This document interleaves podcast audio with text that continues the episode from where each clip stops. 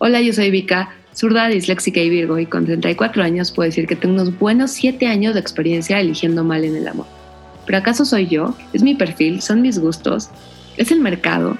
¿Es lo que pido y lo que doy?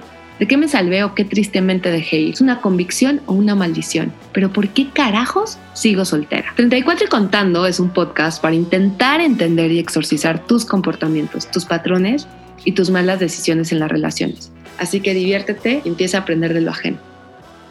Nos vamos al séptimo episodio, Mi secreto incómodo. Em, antes de empezar con el tema de hoy, Mi secreto incómodo, quiero dar una pequeña introducción de reflexión. Estaba el otro día pensando que todos nos hablan o nos venden el concepto de almas gemelas. Esas personas con una afinidad natural y perfecta en todos los sentidos, casi casi me los imagino vistiendo de blancos y levitando. Nunca me ha pasado. Yo creo que más bien existen almas contrarias, y tal vez es porque soy zurda, pero en cierto modo me he topado más con esas almas. Creo que los opuestos sí se atraen, y que tienen una gran misión, la misión de joderme y emocionarme por la vida como nadie lo ha hecho. Y lo peligroso de esto es que lo opuesto medio que se te va pegando. Lo dañino y encantador que veías ajeno se termina convirtiendo en algo súper cercano, súper tuyo. Y entran a tu vida para darte una buena cátedra, desde lo más profundo hasta lo más perverso.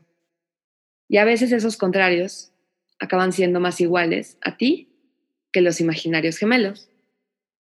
Te conviertes en ellos o ellos se convierten en ti. Con esto dicho, pues entrar de lleno al episodio séptimo. Como buen número, el 7 te remite a, sí queridas, hoy vamos a hablar de los pecados capitales. Aquí va la historia. Yo viví con una persona, para los que no están en escuela católica, yo viví con alguien los siete pecados capitales, de verdad, eso fueron.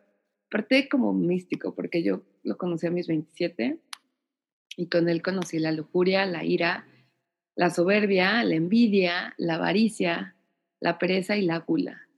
Y lamentablemente yo quería que este episodio tuviera otro giro. Este episodio de los siete pecados capitales de mi secreto incómodo iba a ser distinto. Iba a ser distinto porque cuando abrí el podcast también quería una parte donde existía una confrontación con hombres. ¿no? De esta lista, de los cuates que les he platicado, quiero traerlos a una conversación.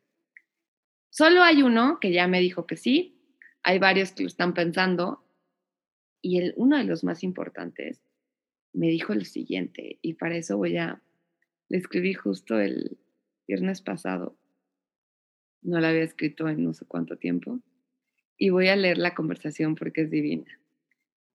10 eh, de la noche, viernes, Hola, ¿cómo estás? Hoy estoy armando un podcast, te quería entrevistar. Es anónimo, aceptas y le mando, ¿no? La liga. En los últimos episodios quiero poner un diálogo con ciertos hombres. Pensé en ti. A lo que me responde. Si no hubiéramos tenido nada que ver, sí. Pero definitivamente ir a explicarte por qué las cosas no funcionaron contigo en un podcast se me hace demasiada narcisista. A lo que voy. Ándale, anonimato. No me entiendes, no se trata de anonimato. Se trata de hablar de ti a tu podcast. Y me manda un emoji como peace and love.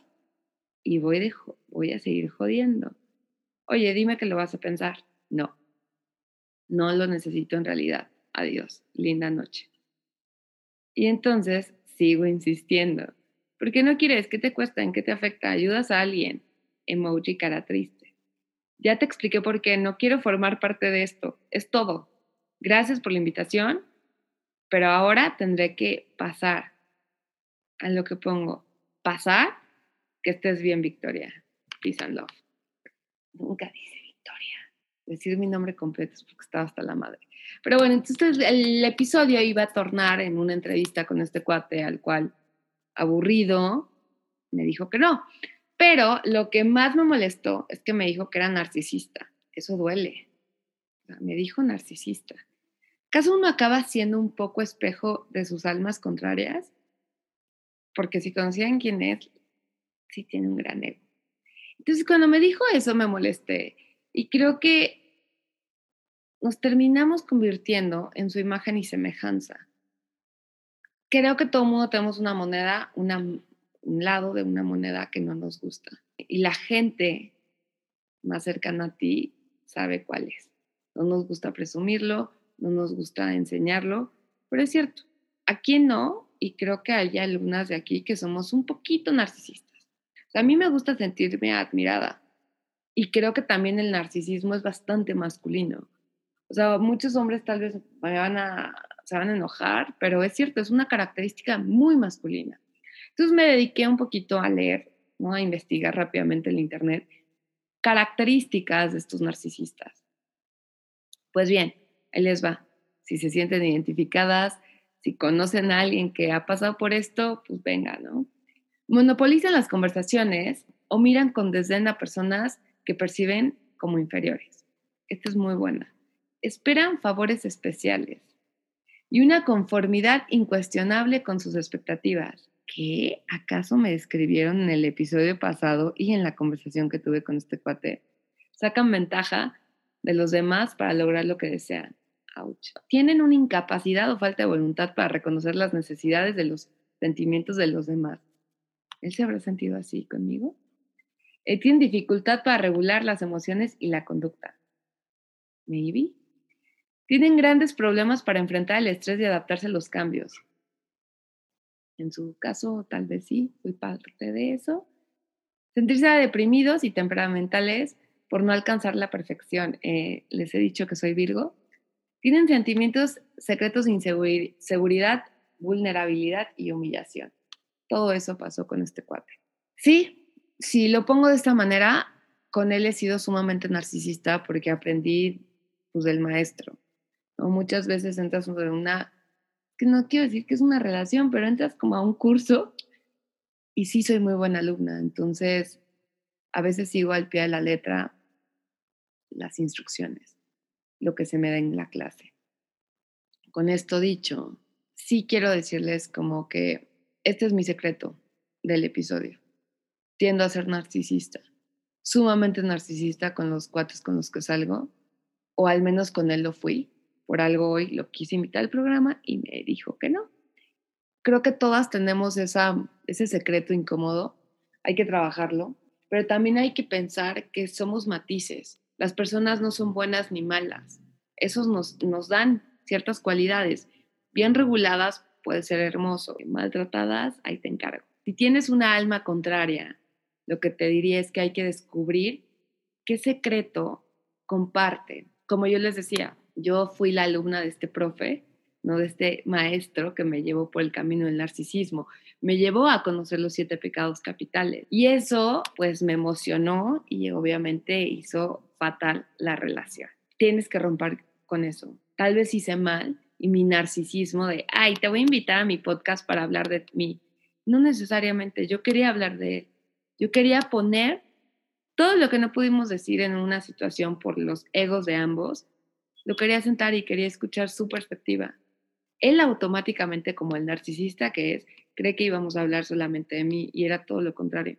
Yo esperaba encontrar más respuestas a su sentir, a lo que él vivió. O sea, sin llegar a jugar el tema que es también así enorme de soy víctima o no víctima, pero sí me hubiera gustado, ya pasaron, ya pasó tiempo. Entonces creo que hubiera sido un buen cierre. Y nuevamente mi alma contraria me da una lección. Tal vez aprendí de él ser narcisista. O él me dio el empuje, o la famosa patadita. Pero ese cuate ya está en otro camino y por más que me duele en el ego, yo no quiero jugar y tengo que hacerme responsable de mis propios actos. Soy yo la que me quedé con mi narcisismo. Debo tratar de cambiarlo o al menos modularlo. Con él fui partícipe de estos pecados y mis consecuencias se convirtieron en un narcisismo. Pero todo tiene solución y todos los pecados tienen su otro lado llamado virtudes. Así que hoy les voy a platicar el antídoto que dice la iglesia y mi práctica de interpretación. Prepárense para los pecados y virtudes para tu autoconocimiento. Primero es la soberbia. Difícil, queridas, así que salud. Soberbia. Soberbia se contrarresta con la humildad. Yo lo que te digo es que hay que aprender a reconocerte y reconocer tu lugar. Cuando sabes dónde estás parada, cuando sabes el valor que tú tienes en esa relación o en esa situación, No necesitas ni, ni humildad ni necesitas soberbia. Segundo pecado, la avaricia. Se contrarresta con la generosidad. Hay que aprender a recibir y compartir. Pero lo que nadie te dice que es fundamental es para qué lo haces. O sea, la gran diferencia entre uno y otro es dónde está el encuadre, cuál es tu sentido, cuál es tu motor. Muchas veces eh, yo trabajo con ideas y me encanta compartirlas todo el tiempo. Y una vez una persona me dijo, oye, vives de esto, porque andas regalando todo el tiempo cosas. Y les dije, dude, de esto se trata. O sea, todas estas dar y recibir son conexiones que tú creas. Es un good karma. Mientras más ideas produzco, el universo, la mente, me va compartiendo también las suyas. Si yo soy una vara y me encierro y no quiero compartir a nadie, qué flojera. Eso no te lleva a ningún lado. Entonces, entre más compartas, más vas a recibir. Y es una ley de oro y es muy cierta. Con esto vamos al tercer pecado, que es la lujuria. La lujuria se contrarresta con la castidad. Creo que aquí la lujuria no es mala si es propia. Y hay que empezar a construir esa lujuria por nosotras. Eh, hay que buscar mediar tres ejes. La lujuria mental, física y emocional. Y creo que si tenemos esa lujuria de neta lujuria de nuestro cerebro, lujuria de nuestro cuerpo y lujuria emocional, es increíble. Eso debe ser increíble. Y lo único que se acerca a esto o lo que siento que es la manera que podríamos percibir esa lujuria bien llevada y esa lujuria propia sin que suene comercial, les recomiendo que vean Savage, eh, la genialidad que hizo Rihanna, esta segunda temporada de su colección. Véanla, disponible en Amazon. Pero véanla porque me emocionó, o sea, ahí fue cuando dije, claro, sí es cierto, esa lujuria es de nosotras y hay que construirla y hay que, no hay que esperar la aprobación del otro porque por eso creo que cae en pecado. Cuando alguien cree en ti como algo de lujuria, nos hacemos un objeto. Pero si nosotras, si manejamos esa lujuria a nuestro favor, es una gran arma, es una bella arma. Y esa castidad que se vaya a un cajón, muchas gracias. Pecado número cuatro, nos vamos, la ira. La ira se contrarresta con paciencia. Aquí te diría respira y consume gotitas de paciencia, llamada CBD. Roman y Nike se hicieron en un día. Y eso es, yo creo que lo que más peco, soy sumamente impaciente. Pero mi consejo es que te ocupes. Ocupa en respirar, pero hacia otros aires, ocupa en respirar otros proyectos, a distraer esa cabeza.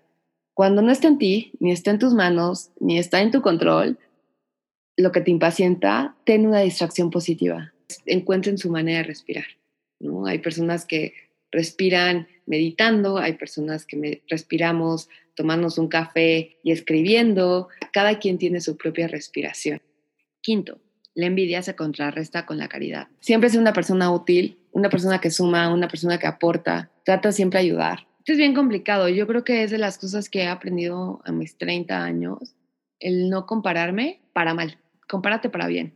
Había gente que le ha ido chingón en la vida por su esfuerzo, por su dedicación, por las cosas que valen y entonces sí, vas a tener que decir, wow, si él hizo tanto, pues yo también tengo que aportar. Y automáticamente siempre da como esta parte de, voy a ayudar y alguien te va a buscar. Y claro, por supuesto, siempre estás abierta, porque con quien te estás comparando es alguien así, mega top, increíble. No te comparas con la gente que dices, le fue muy bien y no ha hecho nada. Con esa gente, porque nada te ensucia, no te lleva a ningún lugar. En un tema mucho más de una pareja, yo creo que es lo mismo. Piensa quién es tu pareja perfecta y no le tengas envidia, al contrario, dices, ¿qué están haciendo bien? Y empieza con las cosas pequeñas. Para empezar, tienes que estar dispuesta a dar al mismo nivel que te están dando o que, o que te gustaría recibir, sin pensar que el otro te va a dar de más o menos. La gula, sexto pecado, se contrarresta con la templanza. Para la gula, yo, o sea, yo creo que para la gula lo más fácil es regular tu sentir. Todos tenemos un día, que la angustia nos come. Y si ese es tu caso, porque de verdad me ha pasado, tranquila, un fin de gula, por meses de moderación no pasa nada. Es, hasta es justo y necesario. O sea, lo que hay que pensar, o más bien hay que perdonarnos. Siento que cuando hay mucha gula es porque literal nos estamos reprochando mucho. Y el séptimo es la pereza. Y la pereza se contrarresta con la diligencia, con hacer cosas, con tener una mente activa Y yo creo que ese pecado es el que menos, o sea, como el que más trabajado de alguna manera lo tengo. Una mente sana es una mente útil. Siempre tengan actividades. No se concentren solamente en, ay, voy a encontrar el amor. No, hagan otra cosa. Tengan un podcast, pinten huevos, escriban, hagan algo, aprendan tarot. Esas son las cosas que a mí me han funcionado. Trabajen un chingo, si lo quieren ver así. Comparte una mesa con amigas, ponte a cocinar, arregla tu cuarto, cualquier cosa que te ponga activa. Y en esas situaciones te vas a hacer mucho más atractiva, te vas a hacer mucho más interesante para ti misma, porque cuando estás haciendo una actividad hay unas endorfinas que también están al tiro contigo. Así que con todo esto dicho, ven que existen las almas contrarias. Estas te pueden despertar tus peores pecados o mejores virtudes. Tú decides cómo y qué hacer con ellos. La importancia de un secreto incómodo es que te da matices, te da profundidad, en tu persona. Así que hagan una introspección, identifiquen, nadie aquí es libre de pecado. Hagan su lista. Yo ya solté mi secreto incómodo. Ahora les compartiré en los próximos episodios todos mis gratos secretos. Preparen papel y lápiz porque revelo todo, todo lo que hago en una date, desde mi lista de preguntas, que es una joya cómo ligo, qué tipo de fotos pongo, cómo elegir a los cuates, cómo hacer una muy buena cita en Zoom y una cita en persona. En fin, va a estar buenísimo y también viene un especial donde, por favor, hombres, todas las cosas que un hombre debería dejar de hacer en esas aplicaciones, porque de verdad es tristísimo, es bien cañón. O sea, las entiendo, hermanas, no está fácil. Para cerrar, quiero dar de verdad las gracias a todas por sus palabras. Han sido genial escucharlas, eh, leerlas sentir que no estamos solas, ¿no? Y que pase lo que pase, Soltera Power y por más audio descubrimientos, hasta el próximo episodio.